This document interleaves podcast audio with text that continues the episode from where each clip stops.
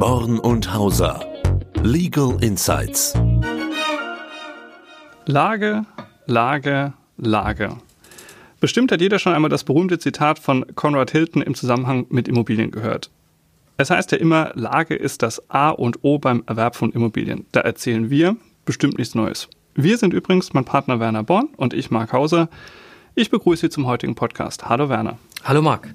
Du sagst es, Lage, Lage, Lage. Da es beim Immobilienerwerb aber eben auch darum geht, in welcher Rechtsform man das macht und wie es steuerlich aussieht, haben wir uns Verstärkung geholt. Deshalb begrüßen wir heute Pavel Blusch, der nicht nur Rechtsanwalt, sondern gleichzeitig auch Steuerberater bei uns im Haus ist. Pavel, du hast häufig immer zwei Hüte auf und damit nochmal einen anderen Blick auf die Dinge. Herzlichen Dank auch für die Einladung. In der Tat spielt Steuerrecht eigentlich bei jedem ähm, Bereich des Lebens eine wichtige Rolle und natürlich auch beim Immobilienerwerb. Das stimmt, das ist in der Tat ein Treiber. Ähm, wir erleben es ja gerade in den heutigen Zeiten, dass die Mandanten zu uns kommen und sich überlegen, wo man eigentlich noch Geld anlegen kann. Ich meine, wir Deutschen sind schon immer beim Thema Aktien zurückhaltend gewesen und sind wir mal ehrlich, die Corona-Krise hat es vielleicht nicht gerade besser gemacht. Deswegen ist Immobilien natürlich ein heißes Thema und die Mandanten kommen und sagen, wenn man sich jetzt rüstet für die Zeit nach der Corona-Krise oder es sogar gute Einstiegschancen gibt, wie macht man das Ganze denn? Kaufe ich eine Immobilie privat oder schalte ich doch eine Gesellschaft dazwischen? Wie siehst du das, Pavel? Ja, wir wissen natürlich nicht, ob die Preise steigen, fallen oder konstant bleiben werden. Das kann im Moment niemand beantworten. Auch äh, mich bewegt diese Frage. Ähm, letzte Woche habe ich auch mit einigen Immobilienmenschen darüber telefoniert. Ähm, das bleibt offen. Aber in jedem Fall sollte man natürlich an alle Fälle denken und sich gut wappnen. Und natürlich auch an das Steuerrecht denken. Ähm, eine pauschale Antwort kann man nicht geben. Da kommt es immer auf den Einzelfall an. Lass uns mal ein Beispiel machen. Also letzte Woche hatte ich einen Mandant und der hatte vor zwei Jahren sein Unternehmen veräußert. Gut, jetzt überlegt er, ich habe jetzt Liquidität, Unternehmen habe ich nicht mehr und wie investiere ich? Also er überlegt, gehe ich in Startups, kaufe ich Aktien oder erwerbe ich Immobilien? Dann ist er verheiratet, hat zwei Kinder. Und wichtig ist es ihm, langfristig für die Familie das Vermögen weiter aufzubauen und zusammenzuhalten. Also dieser Erhaltungsgedanke, ähm, gerade wenn es Todesfälle gibt oder Kinder sich scheiden lassen. Hm, wir haben einfach mal überlegt, und zwar gemeinsam, was kann Sinn machen? Ja, also die einfachste Struktur wäre natürlich ein Direkterwerb einer Immobilie im Privatvermögen. Das ist das, was Mandanten lieben. Einfache Strukturen, das ist sehr überschaubar. Ähm, aus steuerlicher Sicht muss man natürlich beachten, wunderbar, der Vorteil ist, die Immobilie ist im steuerlichen Privatvermögen. Das heißt, nach zehn Jahren kann ich die Immobilie komplett einkommensteuerfrei veräußern. Aber was passiert laufend?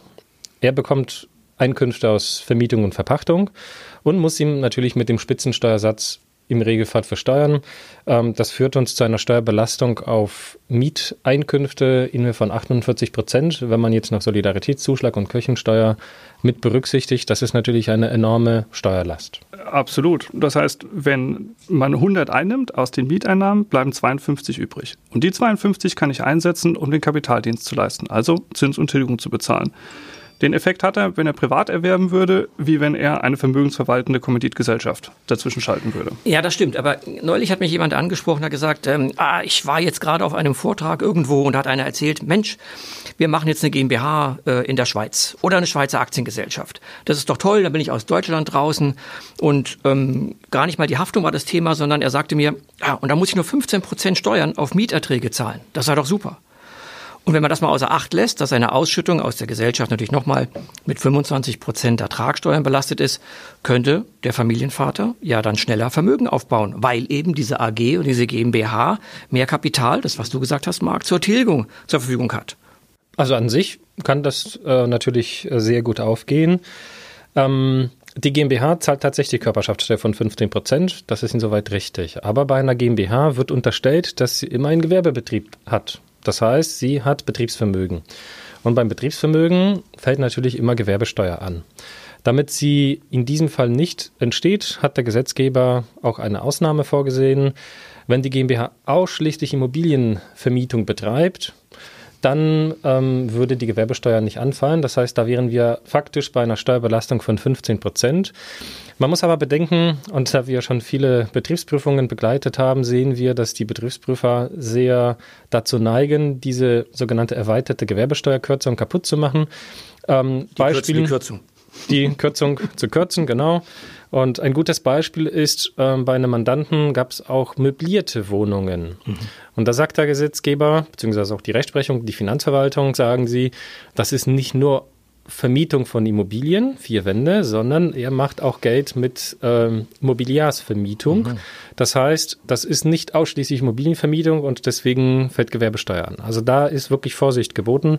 Da drohen wirklich Fallstricke. Das ist ein interessanter Aspekt. Ich glaube, den hat nicht äh, jeder so auf dem Schirm. Und zudem einen anderen Nachteil hätte die GmbH ja auch noch, denn lass uns das Ganze doch mal weiterspinnen. Werner, du hast gerade gesagt, der Familienvater möchte langfristig Vermögen aufbauen. Jetzt hat er Immobilien in der GmbH drin und sagen wir mal, nach 15 Jahren zum Beispiel möchte er sie verkaufen. Pavel hat es vorhin schon gesagt, nach zehn Jahren könnte er sie privat steuerfrei veräußern. Das heißt, der Veräußerungsgewinn, den er erzielt, ja. müsste er nicht der Steuer unterwerfen.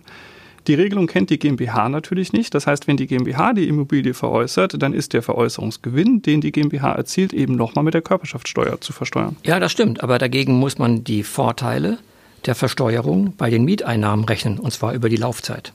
Das ist korrekt. Ich habe sogar jetzt auf dem Schreibtisch einen Fall, wo ich das simuliert habe. Ähm, man muss bedenken, der Mandant kauft jetzt eine Immobilie, da sind die Preise sowieso sehr hoch. Mhm. Das heißt, was steuerlich verstrickt mhm. bleibt, sind nur die Wertsteigerungen in der mhm. Zukunft. Nicht das, was irgendwo in der Vergangenheit entstanden ist, sondern nur in der Zukunft. Demgegenüber zahlt er nur 15 Prozent, wenn man das richtig strukturiert, nur 15 Prozent Körperschaftssteuer auf die laufenden Mieteinkünfte und kann natürlich die Immobilie schneller tilgen oder in etwas anderes noch investieren, in eine weitere Immobilie zum Beispiel. Und da kann man diesen Nachteil bei einer Veräußerung der Immobilie schnell kompensieren. Und viele Familien sagen auch, dass sie wirklich tolle Immobilien haben, die wollen sie auch nicht verkaufen. Richtig, aber irgendwann überlegt man sich dann vielleicht doch auszuschütten. Ich meine, erstmal soll tesoriert werden, es soll aufgebaut werden, das Vermögen, aber irgendwann will man ja etwas davon haben und schüttet es dann doch aus. Und wenn man diese Ausschüttung vornehmen würde, dann käme eben doch 25 Prozent Ertragssteuer nochmal auf die Ausschüttung dazu. Gut, gut, aber jetzt lass uns doch mal kurz rechnen. Also die GmbH erhält 100 Mieteinnahmen, zahlt 15 Steuern. In der GmbH bleiben also 85. Wenn wir jetzt dieses Beispiel ähm, weiter überlegen, ähm, es kommt jetzt eine Ausschüttung dazu. Das ist zwar nicht notwendig, man kann natürlich das, was übrig bleibt, auch investieren und thesaurieren und in etwas anderes reinstecken, wunderbar, aber jetzt bleiben wir bei deinem Beispiel. Alles wird jedes Jahr komplett ausgeschüttet. Das heißt, auf die 85 fällt noch ganz normal die Abgeltungssteuer an. Da sind wir bei 25 Prozent, wenn wir Solidaritätszuschlag und Kirchensteuer äh, außen vor lassen. Das führt zu einer Steuerlast von 36 Prozent insgesamt, wenn wir jetzt die Belastung auf der Ebene der GmbH und die äh, Ausschüttungsbelastung zusammen berücksichtigt. Und damit natürlich günstiger, als wenn er es privat halten würde. Mhm. Du hast ja 48 genau. vorhin gesagt. Ne? So ist es. Aber es ist natürlich trotzdem so, wenn man jetzt Folgendes überlegt, jetzt hat die GmbH einen Verkaufserlös erzielt, den versteuert sie mit den 15 Prozent, also mit dem Körperschaftssteuersatz. Und jetzt müsste ich ja den den Gewinn, den ich erzielt habe, also den Betrag, den ich aus dem Verkauf erhalten habe, auch nochmal ausschütten. Das heißt, bleiben wir in deinem Beispiel, Werner. Mhm eine Million Verkaufserlös, davon gehen 15 Prozent ab, bleiben 850.000 Euro mhm. und die schütte ich aus. Dann kommen nochmal 25 Prozent Ertragssteuer obendrauf, dann gehen nochmal rund 200.000 Euro von dem Verkaufspreis weg, bis er dann wirklich im Privatvermögen landet. Genau, und mein Mandant sagte, deswegen bin ich hier bei Ihnen, Herr Born, jetzt müssen Sie mal Ihren Kopf anstrengen und überlegen Sie mal kreativ, was wir jetzt noch machen können und wie können wir denn diese Möglichkeiten kombinieren. Aber eine Idee hätten wir ja vielleicht noch. Ich meine, du hast ja erzählt, der Mandant möchte langfristig Vermögen aufbauen. Er möchte das Vermögen für die Familie erhalten. Er will es auch über Generationen hinweg erhalten. Ich meine, da kommt einem sofort das Thema der Familienstiftung in den Sinn, die wir in letzter Zeit, gerade wir zusammen, ja relativ häufig begleitet Klar, haben. aber der Mandant zuckt erstmal natürlich zusammen, wenn er das Wort Stiftung hört. Die Frau Müller im Handelsblatt hat ja auch geschrieben, jeder Unternehmer denkt Stiftung, nein, keine Lösung für mich. Absolut. Ich glaube, so reagiert fast jeder Mandant, dem wir das einmal vorstellen. Denn Stiftung ist mit dem Thema der Gemeinnützigkeit besetzt und äh, dass das äh, Vermögen für immer weg ist und in der Stiftung gebunden ist. Da muss man sich wirklich bei der Familienstiftung von verabschieden und sagen, man hat hier ein flexibles Konstrukt. man muss es eher als eine Art GmbH verstehen, in der man sich zusammenfindet. Ich meine, der große Vorteil ist, die Familienstiftung, so wie wir sie erarbeiten, sie sind flexibel. Die Familie kann die Stiftung am Ende kontrollieren. Man hat die Möglichkeit, Vermögen aufzubauen. Und das Schöne ist eigentlich plötzliche Todesfälle innerhalb der Familie. Eheschließungen und aber vor allem auch die Scheidung wieder sind völlig unabhängig davon. Die Stiftung gehört sich also quasi selbst und unabhängig von den Familienmitgliedern. Das ist doch ein immenser Vorteil, den ich mit der Familienstiftung habe. Aber wir hatten ja über das Thema Steuern gesprochen. Insofern, Pavel, lass uns doch nochmal einen Blick auf die Steuern bei der Familienstiftung werfen. Also bei einer Familienstiftung hat man auch laufend die gleichen Vorteile wie bei einer GmbH. Das heißt, eine Familienstiftung unterliegt ganz normal der Körperschaftssteuer genauso wie die GmbH. Das heißt, die zahlt 15 Prozent. Aber, und das ist natürlich ein ganz großer Unterschied ähm, zu der GmbH, man unterstellt nicht, dass sie nur gewerbliche Einkünfte erzielt. Sie kann grundsätzlich alle Arten von Einkünften erzielen. Das heißt, wenn sie Immobilien vermietet, erzielt sie Einkünfte aus Vermietung und Verpachtung und nicht mehr aus Gewerbebetrieb. Das, das heißt, ihre Steuerbelastung ist 15 Prozent ohne Gewerbesteuer. Das ist richtig. Ich sage immer, wenn wir über Stiftungen sprechen, in der Familie sitzen wir so am Tisch und dann ist noch ein Stuhl frei. Dann sage ich, jetzt stellen Sie sich mal vor, Ihre Familienstiftung ist Ihr neues Familienmitglied. Die wird steuerlich gesehen wie eine eigene Person. Stellen Sie ein Schild hin und schreiben Sie drauf, X Familienstiftung, neues Familienmitglied. Und eben kann nach zehn Jahren diese Stiftung, wie auch der Unternehmer selbst, diese Immobilie steuerfrei veräußern. Das heißt, dadurch, dass die Stiftung steuerlich wie eine private Person funktioniert, weil sie, wie du schon zu Recht sagst, verschiedene Einkunftsarten haben kann, dann kann ich jetzt natürlich was wir vorhin gesagt hatten, diesen günstigen Steuersatz von 15 Prozent nutzen, um in der Stiftung schnell Vermögen aufzubauen. Und ich nehme mir gar nicht die Vorteile, die ich als Privatperson hätte. Gerade zum Beispiel die steuerfreie Veräußerung. Und jetzt habe ich ein Konstrukt geschaffen, dass ich ein weiteres Familienmitglied habe, das am Familientisch Platz nimmt und dass ich jetzt langfristig Vermögen aufbauen kann, steuervergünstigt und ich im Grunde jetzt auch etwas habe, ähm, wie der Tod des Familienvaters oder ein anderes Familienmitglied, das sterben könnte, das naturgemäß nicht planbar ist, ist jetzt unabhängig und löst natürlich dann erstmal keine Erbschaftssteuer aus. Ja, absolut. Und dadurch, dass wir ein weiteres Familienmitglied konstruiert haben, schonen wir die Freibeträge, die wir sonst auch äh, zugunsten der ähm, Kinder hätten. Also wenn wir jetzt zwei Kinder haben, ähm, die Freibeträge, zweimal 400.000, die bleiben natürlich weiterhin bestehen. Ähm, und die Familienstiftung, die kommt dazu. Das Einzige, was wir bei der Familienstiftung natürlich hätten, das muss man fairerweise sagen, ist, dass alle 30 Jahre die sogenannte Erbersatzsteuer kommt. Das heißt, alle 30 Jahre wird das Vermögen, was in der Stiftung drin ist, dem Erbschaftssteuerfall unterzogen. Das Schöne ist natürlich, nehmen wir es gleich vorweg, der Todesfall wird plötzlich planbar. Ich weiß ganz genau, wann der Todesfall eintritt und Ansonsten ist ja bei Familienmitgliedern der Tod zumindest in der Regel nicht planbar. Stimmt. Wenn wir ansonsten über einen geplanten Tod einer Person sprechen, steckt ja meistens was anderes dahinter. das stimmt. Bei der App-Ersatzsteuer haben wir den Vorteil, dass wir das auch planen können. In dem Moment, wo wir die Stiftung errichten, steht der Zeitpunkt schon fest. Hm. Was wir natürlich auch hätten, ist, ich sag mal, in dem Moment, wo wir über Bestandsimmobilien reden, Pavel, das heißt, eine bestehende Immobilie, die ich im Privatvermögen halte, auch dort könnte man ja überlegen, sie in die Stiftung einzubringen. Das würde doch wahrscheinlich auch Auswirkungen auf die AFA haben. Das hängt davon ab, wie wir diese Bestandsimmobilie auf die Stiftung übertragen. Schenkung ist eine Option, ist aber grundsätzlich schenkungssteuerpflichtig. Wenn wir jetzt nicht mit Freibeträgen arbeiten, also auch da gibt es Möglichkeiten.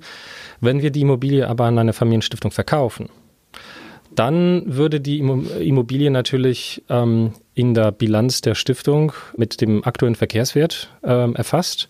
Und das wäre auch unsere Bemessungsgrundlage für den künftigen Abschreibungsaufwand. Das ist natürlich äh, ein massiver Vorteil.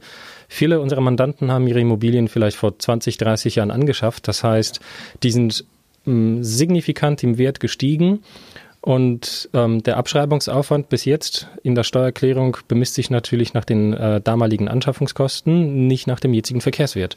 Und diesen Vorteil würden wir durch die Veräußerung an die Familienstiftung heben.